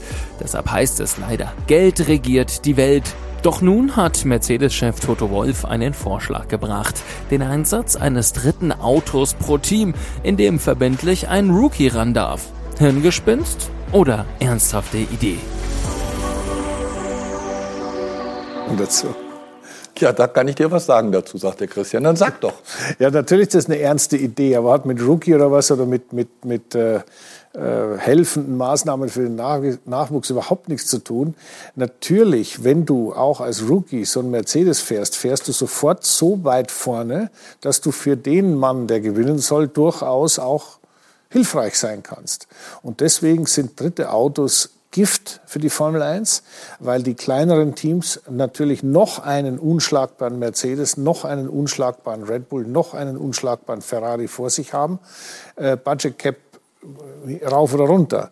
Deswegen bin ich grundsätzlich dagegen, dass der einzige Sinn oder der einzige Grund, warum Toto sagt, ein drittes Auto wäre was Tolles und für Nachwuchs, ist Eigeninteresse. Und zwar Mercedes, in dem Fall Mercedes-Hamilton Eigeninteresse und nicht Nachwuchsförderung. Es wird genügend äh, Nachwuchsförderung. Also du hast auch mal von der Formel 1 geträumt, vielleicht träumst du immer noch davon. Hoffentlich. Äh, Wäre wär dir so ein, so ein dritter Williams oder ein dritter Alfa Romeo, wenn du aus dem Mercedes-Vertrag dich dann rauslösen könntest, wärst du da böse, wenn du da reinkömmst? Ich glaube, mit der Formel 1 war schon immer äh, ganz einfach, auch mit der DTM. Wenn es wirklich, speziell im Nachwuchs, wenn es herausstichst, jedes Jahr als Rookie und und und, dann so ein Verstappen, der hat immer seinen Weg gefunden. Ja? Ich bin gegen den selber in der Formel 3 gefahren, wie der gekommen ist. Das war unglaublich. Und, und so schnell war er in der, in der Formel 1. Äh, die Cockpits sind begrenzt, so ist es. Aber ich glaube, da, da gibt es schon Wege. Aber du musst extrem rausstechen und natürlich auch am Ende dein Netzwerk drumherum haben. Jetzt habe ich 29 Jahre Formel 1 Erfahrung, du noch ein bisschen mehr, weil du ja auch noch gefahren bist. Es gab immer Paydriver. Aber trotzdem habe ich so ein bisschen das Gefühl, in den letzten Jahren war es mehr, weil die, die, die Milliardärssöhne treten jetzt doch schon in, in Zweier- und Dreierpacks auf und äh, automatisch sind dann mehr Türen zu. Du hast völlig zu Recht gerade gesagt, und Verstappen hat rausgestochen. Aber in der Formel 2 gibt es ja auch einen Callum Eilert, gibt es einen Schwarzmann, äh, gibt es den, den Chinesen Joe. Da gibt es drei, vier, fünf richtig gute. Lundgaard noch. Und, und, und da, da ist aber nicht der Hauch einer Chance für die meisten von denen. Ja gut, also das Problem gibt es seitdem ich denken kann. Als ich Formel 1 gefahren bin, gab es sehr viele Italiener. Und die Italiener hatten auch immer irgendeinen hinten dran, der sich da mit engagiert hat. Dann gab es das, äh, damals das Marlboro World Championship Team. Das heißt, es gab einen Zigarettenhersteller, der hat so das sein Blessing verteilt, du, du, du und du. Und dann sind die gefahren, basta. Die haben das durchfinanziert. Und ob das heute, Red Bull hat vier Red Bull-Piloten, die da fahren. Ja, zahlt Red Bull. Dass jetzt da irgendwo mal der, der Papa Stroll dazwischen ist, ja, der seinen Sohn dort propagiert und protegiert, das sei ihm verziehen. Und der Lance ist auch wirklich gut gefahren. Ich meine, der hat die Formel 3 dominiert und souverän gewonnen. Also das ist nicht so, dass der äh, jetzt nur, weil er halt Geld hat, darf er mitfahren ist. Die sind schon gut, die Jungs. Also, wer zahlt, Stroll, ist wurscht. Der Stroll ist gut, wer zahlt, ist wurscht. Ist ein sehr guter Übergang für die nächste kleine Pause, die wir machen. All dieweil wir jetzt eine kleine Werbepause machen. Und gleich geht's weiter mit dem Nachwuchsthema. So, wir sind wieder da. Wir sind mitten in der Diskussion über den Nachwuchs. Toto Wolf hat ja gesagt, äh, es wäre eigentlich ganz gut, wenn jedes Team drei Autos hätte. Bis jetzt haben wir 20 Autos, jedes Team ein Auto mehr, dann kommen wir auf 30. Würde ja erstmal, Christian, bedeuten, mehr Chancen für junge Fahrer. Du hast uns deine Meinung dazu schon gesagt. Jetzt wollen wir mal hören, was Christian Horner sagt. Der hat auch eine Idee, wie man mehr junge Leute in die Formel 1 bringt, ohne dass jedes Team gleich ein neues Auto baut. Ich glaube, es fehlen wahrscheinlich ein, zwei Teams. Es gibt viele junge Burschen in der Formel 2, die eine Chance verdient hätten. Es gibt aber einfach nicht genug Plätze, die frei werden. Man wartet, bis ein Kimi zurücktritt, damit mal ein Cockpit zur Verfügung steht irgendwo. Ich glaube daher wirklich, die Formel 1 könnte noch ein, zwei Teams unterbringen. Ja, man ja. wartet, bis der Kimi zurück. Ich habe das auch ein paar Mal gesehen, dass Jungs aus der Formel 2 um das Motorhome von Alpha rumgeschlichen sind und immer gesagt haben, Kimi, du, bist, du siehst ganz schön müde aus. Findest du nicht, dass du jetzt mal gehen kannst? Ja, also das hat der Christian Horner hat das jetzt am Kimi Räikkönen festgemacht, weil damit hat ein wichtiger Platz, wo auch ein Nachwuchsfahrer unterkommen könnte, theoretisch frei geworden ist. Nur das, was Horner sagt, ist theoretisch natürlich richtig. Klar wäre es besser, wenn es zwei, drei Teams mehr gäbe. Aber dazu muss man natürlich ganz klar wissen, das ist völlig unrealistisch. Und er ist der Erste, der dagegen mosert. Die dürfen gerne fahren, aber Geld kriegen sie keines. Weil je mehr die an Ausschüttung, an die Ausschüttung, die die FOM für die Teams hat, ist ja logisch, wenn die an zehn Teams verteilt ist, dann gibt es mehr, als wenn sie an 20 Teams verteilt ist. Und das äh, ist etwas, was er ganz genau weiß. Und deswegen wäre ihm da irgendwer, sollen die alle fahren und sollen es selber zahlen, Hauptsache ich kriege mein Geld weiterhin, dann geht das. Das, was Toto Wolf wollte mit dem dritten Auto, ist eine strategische Entscheidung. Das ist für Mercedes gut, weil man damit in der Rennstrategie mehr bewirken kann als mit zwei Autos, weil man da auch, ich sage jetzt mal, den Markt auch ein bisschen äh, beeinflussen kann, wer fährt wo und wo, mach, wo kommen meine Nachwuchsleute hin, wie erziehe ich die innerhalb meines Teams. Also, äh, das ist, jeder hat seine eigene Agenda. Ja, ich würde mir wünschen, wenn es so wäre wie in der Zeit, als ich Formel 1 gefahren bin, da gab es noch viel mehr Teams. Da waren aber natürlich hinten schon ein paar dabei, die waren Mittel. Das haben wir ja gerade in dem Beitrag gesehen, wie teuer es ist, wie das schon losgeht mit, mit Tausenden von oder mehreren Zehntausend Euro in der ersten Kartsaison und, und, und. Sechs Millionen, glaube ich, bis man in der Formel 1 ist. Äh, frustriert das nicht, dieses Wissen, dass am Ende eh nur 20 Plätze da sind? Zehn sind ver vergeben an absolute Topfahrer und drei oder vier oder fünf an Söhne von Papas, die richtig Kohle haben. Frustriert das nicht die, die Jungs und Mädels, die da jetzt, so wie du, mit vier anfangen oder mit fünf? Gut, die werden sich noch nicht die Gedanken machen über das Geld, aber wenn du dann ein bisschen älter bist, sagt der Nachwuchs sich nicht irgendwann, das hat eh keinen Sinn, wofür sollen wir das Geld ausgeben? Nein, weil ich glaube, irgendwann kommt der Punkt, wo du schauen musst, ist realistisch für mich oder nicht. Ja? Und ich glaube, das Wichtigste ist, weil jeder hat ja am Anfang faire Chancen. Am besten ist ja, wenn du, noch, wenn du ein Junior bist von Ferrari, Red Bull, Mercedes, äh, dann hast du die besten Chancen. wenn du dann wirklich fleißig Resultate bringst, dann normalerweise kriegst du eine Chance. Ja, früher oder später.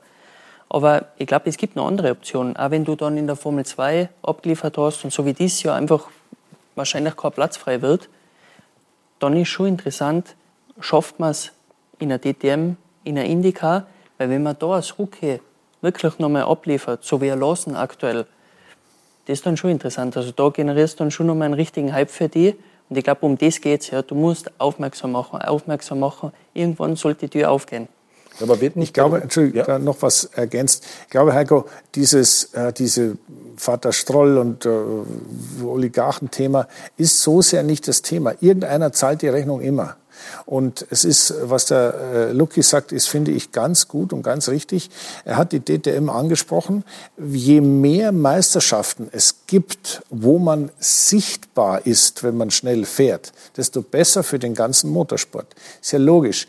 Wenn in der DTM der Lawson, an dem er sich da nicht die Zähne ausbeißt, der hat ihn ja besiegt, aber mit dem er sich rumärgern darf, ist ein 19-jähriger Bursche, der richtig schnell ist und der natürlich die Formel 1 vor Augen hat. Ohne die DTM würde der gar nicht stattfinden. Und das ist das Entscheidende und das ist der Grund, warum solche Meisterschaften wie die DTM so wahnsinnig wichtig sind, wo auch ein Pilot nämlich nur der Lukas Auer gewinnt und nicht der mit dem, mit dem und das am Schluss doch nur das Auto. Nein, der Lucky hat den Assen gewonnen und sonst keiner. Das ist sein Image und das ist sein Erfolg und das ist ganz wichtig. Aber wir, wir kommen ja gleich noch auf die DTM. Aber wird denn in der Formel 1 als Königsklasse, weil das ja unser Thema jetzt ist mit der, mit der Pyramide, wie geht's hoch, wird der Druck nicht trotzdem immer größer, weil so wenig Autos da sind, dass wenn dann einer mal endlich drin ist und der nicht sofort performt, die Chance, den auszusortieren, viel größer ist, weil ja in der Formel 2 warten dann drei oder vier oder fünf. Das, naja. ist ja, das ist ja dann, haben wir ja oft genug erlebt jetzt in den letzten Jahren, gerade bei Red Bull. Wie schnell sind die Jungs aus dem Red Bull wieder rausgeflogen oder auch mal ganz kurz aus dem, aus dem Alpha Tauri oder eben vorher Toro Rosso befördert worden und nach einem halben Jahr quasi wieder wegrecycelt. Also äh, grundsätzlich ist es nun mal so im Motorsport, dass da nur die, die schnell sind letztendlich und die auch erfolgreich sind, weiterkommen.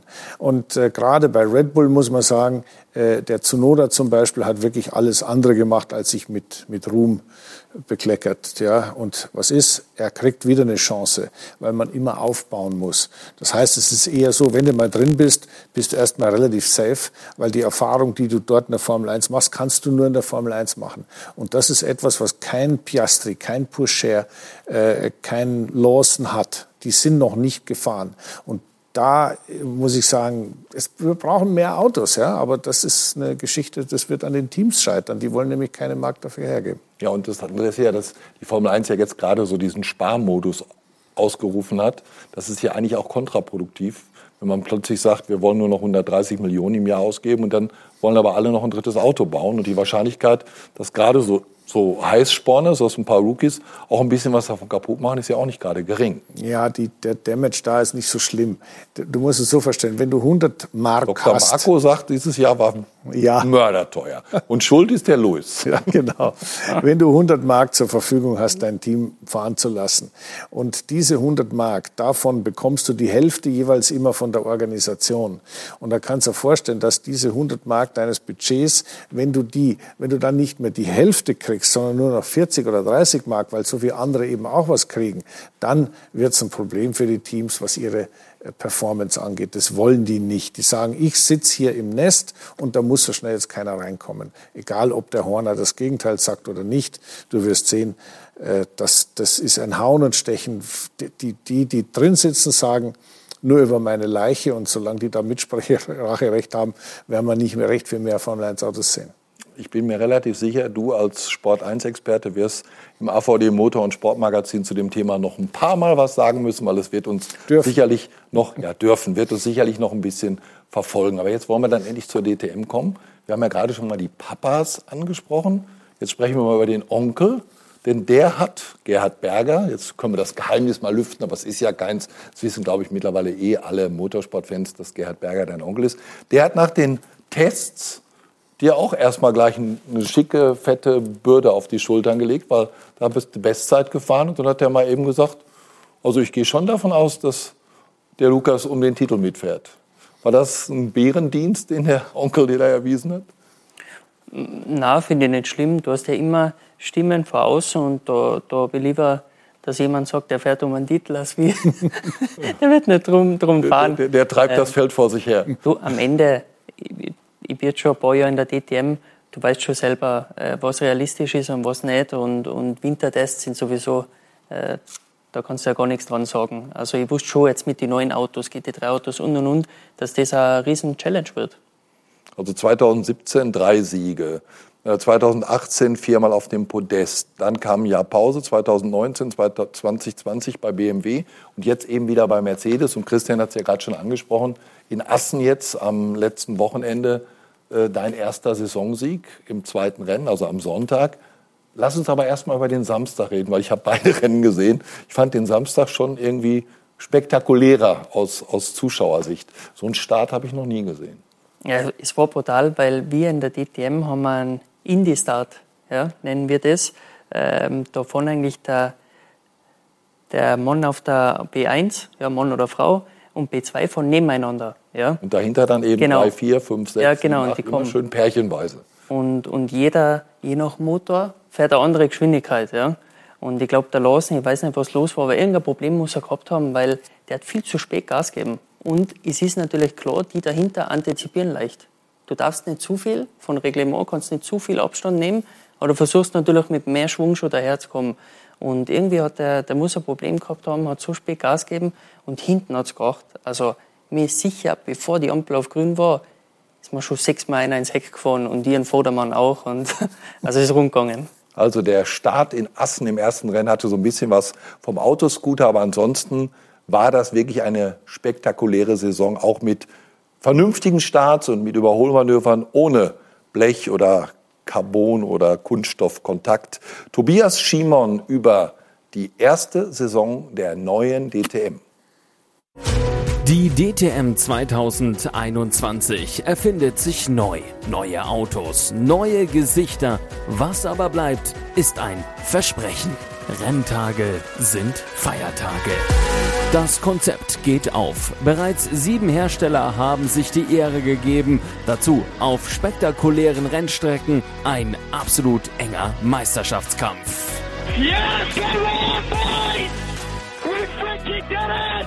Und es sind nur noch zwei Rennwochenenden offen. Vier Kandidaten stehen momentan eng an der Spitze des Klassements zusammen. Lange Zeit hatte der Südafrikaner Kelvin van der Linde die Nase vorne. Saisonauftakt Monza, direkt der Sieg am Sonntag und das an seinem 25. Geburtstag. Ja, tolle Gefühle jetzt. Also ich bin wirklich äh, erstaunt, dass es jetzt so schnell passiert ist. Ähm, wir müssen versuchen, jetzt dieses Momentum zu nutzen und äh, weiter nach vorne zu schauen. Die Saison ist natürlich noch lang. Und sogar zur Halbzeit lag der erfahrene GT3-Pilot vorne. Doch auch da warnte er schon. Äh, Halbzeit Meister oder nicht, ich glaube, es ist egal. Am Ende des Tages wollen wir Meister werden. Das ist das Ziel am Ende des Tages. Und klar, es ist jetzt schön für eine Instagram-Post, aber sonst äh, schenkt es uns nichts. Nix und äh, wir schauen weiter. Doch seit dem Red Bull Ring hat sich das Blatt gewendet. Seitdem hat vor allem Formel 2 Nachwuchspilot Liam Lawson die Nase vorne. Zwei Siegen in Österreich sei Dank. So in die zweite Saisonhälfte zu starten ist überragend. Nach schwierigen Rennen zuletzt. Das war wirklich speziell dieses Wochenende. Sein Ziel ist natürlich die Königsklasse. Da würde ein Meistertitel in der DTM gerade recht kommen. Drei Siege, viermal Zweiter. Die Bilanz ist überragend. Ja, wäre da nicht dieser eine Makel des unüberlegten Racers an ihm, der eben auch schon viermal nicht gepunktet hat und auch keinem Crash aus dem Weg geht. Und damit hat er auch schon viel Ärger im Fahrerlager auf sich gezogen. Überlegter ist da schon ein DTM-Oldie. Marco Wittmann, zweifacher Champion und jetzt? Jetzt ist er wieder mit vorne dabei. Zweiter in der Meisterschaft. Und das im Auslaufmodell BMW M6, den so recht keiner auf dem Schirm hatte. Ein überzeugender Sieg in Assen aber bringt ihn mitten rein in den Titelkampf. Wichtig? Wittmann ist der einzige im Feld, der in jedem Rennen gepunktet hat. Doch in Sachen konstant Punkte sammeln darf ein Name nicht fehlen. GT3-Spezialist Maximilian Götz. Ein Sieg, zahlreiche Podien und erst ein Nuller in dieser Saison. Auch Götz ist mittendrin im Titelkampf. Und so spitzt sich bei noch vier verbleibenden Rennen nun alles zu. Wer holt sich den Titel? Das Schöne und Spannende, es ist noch alles offen.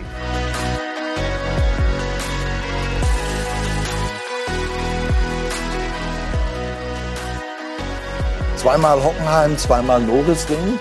Maximilian Götz war noch ein bisschen zuverlässiger als du.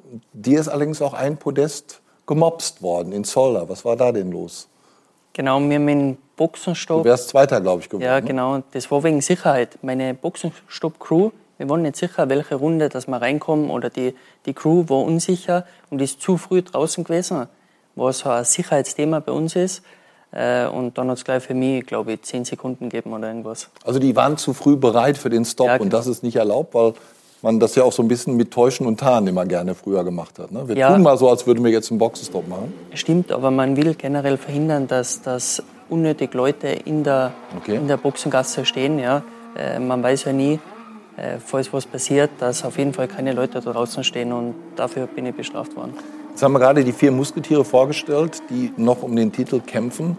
Schlägt dein Herz für den Teamkollegen von Maximilian Götz? Ja, natürlich, oder? Oder für den Markenkollegen. Teamkollege ist er ja nicht. Du, ich würde es ihnen auf jeden Fall gönnen, muss aber dazu sagen, die letzten zwei Rennwochenenden, Marco und Liam sind jetzt schon brutal rausgestochen und die, die haben jetzt auch richtig Momentum. Aber dieser Liam im Ferrari, haben wir gerade gehört, der hat auch äh, Crash-Potenzial. Ist das so, so ein, du bist ja auch schon ein paar Mal gefragt worden, wo der Weg für ihn hingehen könnte, weil Neuseeländer ist ja auch so ein bisschen Exot, tut der Formel 1 ja auch wieder gut. Äh, ist das ein Kandidat oder ist der noch ein bisschen zu, zu ungestüm? Ja, das ist schon ein Kandidat und vor allem, wir haben gerade vorhin ja über Nachwuchsthemen gesprochen und der äh, Luke hat es ja bestätigt. Ähm, das ist ein Red Bull-Mann, ja. Also da gibt es schon einen Weg, einen gangbaren Weg. Jetzt muss erstmal der Tsunoda noch mal ein bisschen eine schlechte Saison haben, ja. Und dann schauen wir mal, wie es da weitergeht. Dann gibt es da wieder ein Cockpit. Also die Red Bull Boys, wenn die wirklich gut sind, die kommen normal schon in die Formel 1. Da ist Ja, so schon mal so ein Surferboy, ne? Brandon Hartley oder so, auch Neuseeländer gewesen. ja, ja, ja.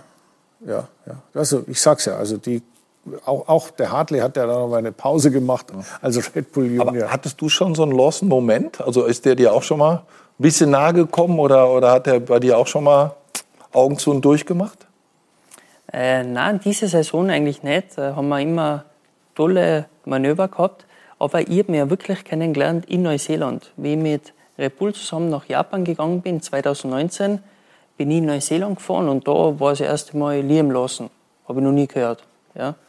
Und beim ersten Rennen, glaube ich, hat schon gekracht zwischen uns zwei. Außerdem war er sau schnell und ist aggressiv gefahren. Aber, aber ich finde den irrsinnig cool und, und ist sicher ein Mann für die Zukunft. Jetzt lass uns über deine Zukunft reden. Geht's weiter oder gibt's noch andere Pläne? Geht's weiter mit der DTM? Ja. Meinst du? Ich muss zugeben, ich bin jetzt noch voll fokussiert. Wir haben ja nur mehr die zwei Rennen, die ziehe ich nur durch. Nebenbei habe ich Gespräche. Ähm, aber ich könnte noch nichts verkünden, aber es gibt natürlich Pläne. Ja, und dein Onkel wird doch so ein Zugpferd wie dich nicht gehen lassen, oder? Müssen wir einen Gerhard fragen. Ne?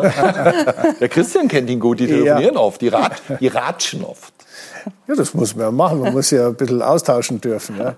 Nein, das mache ich sehr gerne mit dem Gerhard. Nein, aber was dem Lucky seine Zukunft angeht, was auch immer er da in petto hat, äh, er ist halt einer der jungen Leute, die ein, als Profi ihr, ihre Daseinsberechtigung haben. Wo dann die Reise hingeht, und ich habe es vorhin ja schon erwähnt, äh, werden wir sehen, wie viele verschiedene Plattformen gibt's.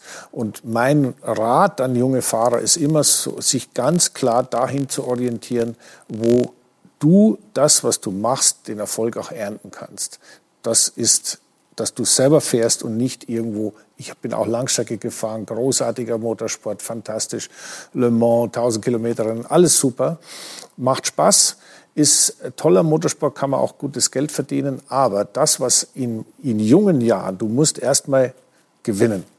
Sieger sein, eine Meisterschaft gewinnen, dann kannst du die anderen Sachen auch machen. Jetzt hast du in deiner ersten DTM-Zeit, ich habe es ja gesagt, auch reichlich Sieger eingefahren. Da waren es aber eigentlich nur drei Marken. Jetzt habe ich, glaube ich, ein Rennen erlebt. Da war noch ein Porsche-Gaststarter und dann haben wir auch noch einen McLaren da gesehen. Dann fährt der Lamborghini mit. Äh, ist das eigentlich schwerer, sich auf so viele verschiedene andere Marken einzustellen, als früher nur auf drei? Weil da wusstest du ja, der Konkurrent kommt gut aus den Kurven und der hat vielleicht auf der Geraden ein bisschen mehr Rauch als wir. Aber jetzt hast du plötzlich ganz viele verschiedene Autos. Ich glaube, also ich empfinde es als einer der schwierigsten DTM-Jahre.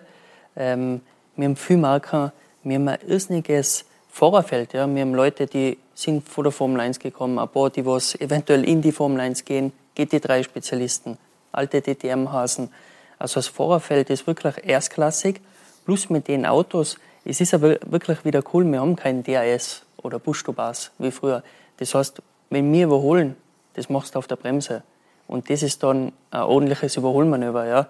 Also mir hat die DTM selten so viel Spaß gemacht wie, wie dieses Jahr und, und ist sicher, sicher eines der, der härtesten Jahre.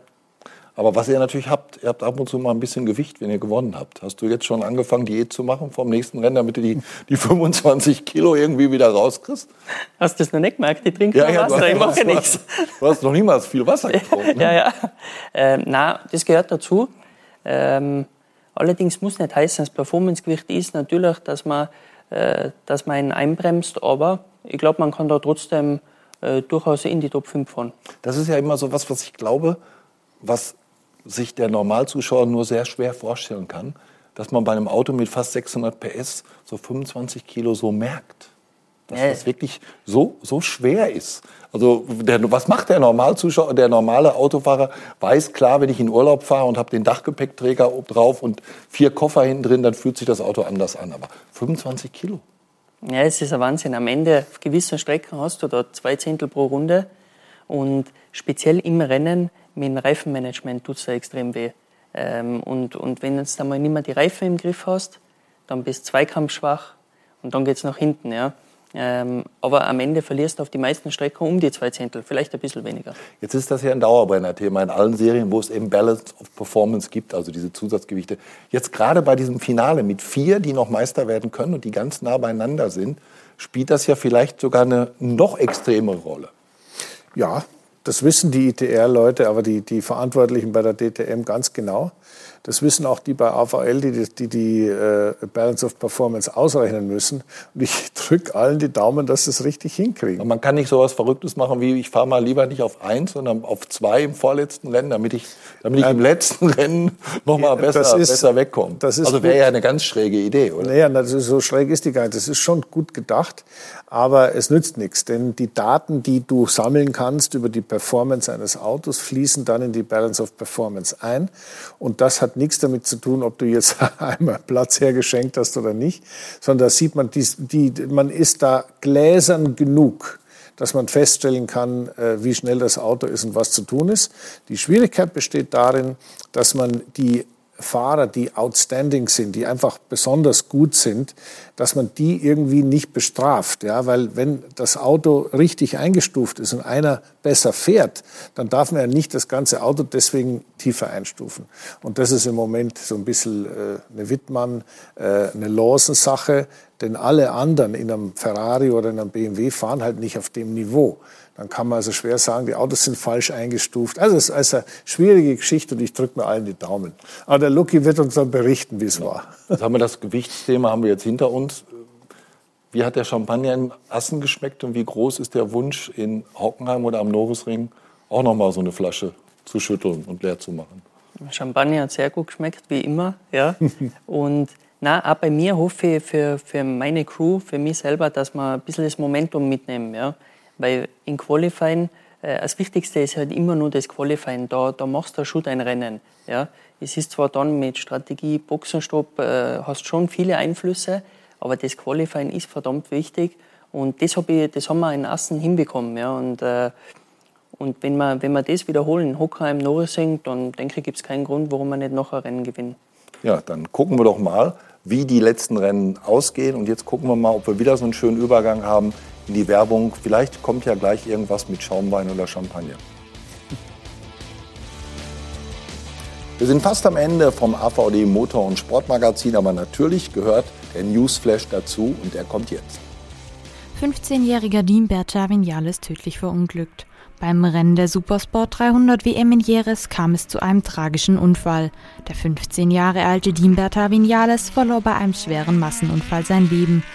Laut Augenzeugen wurde der Cousin vom MotoGP-Piloten Maverick Vinales von mehreren Fahrern überrollt und erlag später seinen Verletzungen. Alle weiteren Rennen am Samstag wurden von den Verantwortlichen der Superbike WM abgesagt. Piastri baut Führung in Formel 2 aus. Der Australier Oscar Piastri holt in Sochi seinen dritten Sieg in der Formel 2. Damit baut der 20-Jährige seine Gesamtführung im Meisterschaftsrennen weiter aus. Nach dem sechsten Rennwochenende führt Piastri mit 178 Punkten und liegt damit 36 Zähler vor dem Chinesen Guan Yu Zhu. Bei zwei ausstehenden Rennwochenenden steht der Fahrer des Brenner Power Team kurz vor seiner ersten Meisterschaft in seiner ersten Formel-2-Saison. Die deutschen Beckmann und Zendeli landen auf den Rängen 10 und 16. DTM in Hockenheim mit ausgeglichener BOP. Der Rekordsieger der DTM, Bernd Schneider, erwartet ein spannendes Saisonfinale in der DTM. Besonders auf dem Hockenheimring kann eine ausgeglichene Balance of Performance erwartet werden. Es wird ein Ritt auf der Rasierklinge für die Fahrer, die um den Titel kämpfen und bestimmt ein extrem spannendes für die Fans. So Schneider gegenüber der Motorsport Total. Aktuell kämpfen noch vier Fahrer um den DTM-Titel. Ja, dann sind wir ja doch nochmal beim Thema DTM gelandet mit Balance of Performance und den ganzen Geschichten für den Hockenheim. Das war's für heute. Vielen herzlichen Dank. Lukas, viel Glück für die letzten vier Rennen und für die Pläne, über die du uns natürlich noch nichts gesagt hast, die da noch kommen werden. Aber wir drücken alle verfügbaren Daumen. Christian, ja. Dankeschön. Wir sehen uns spätestens Gerne. am 5.12. Dann kommentieren wir ein Formel-1-Rennen gemeinsam. Saudi-Arabien. Vergiss meinen Schokoladen-Nikolaus nicht. den bringe damit das ist definitiv Pflicht. Vielen herzlichen Dank fürs Zuhören. Beim nächsten Mal sicherlich wieder mit Ruth Hoffmann. Und nochmal alles Liebe, alles Gute, gute Besserung. Danke. Ciao.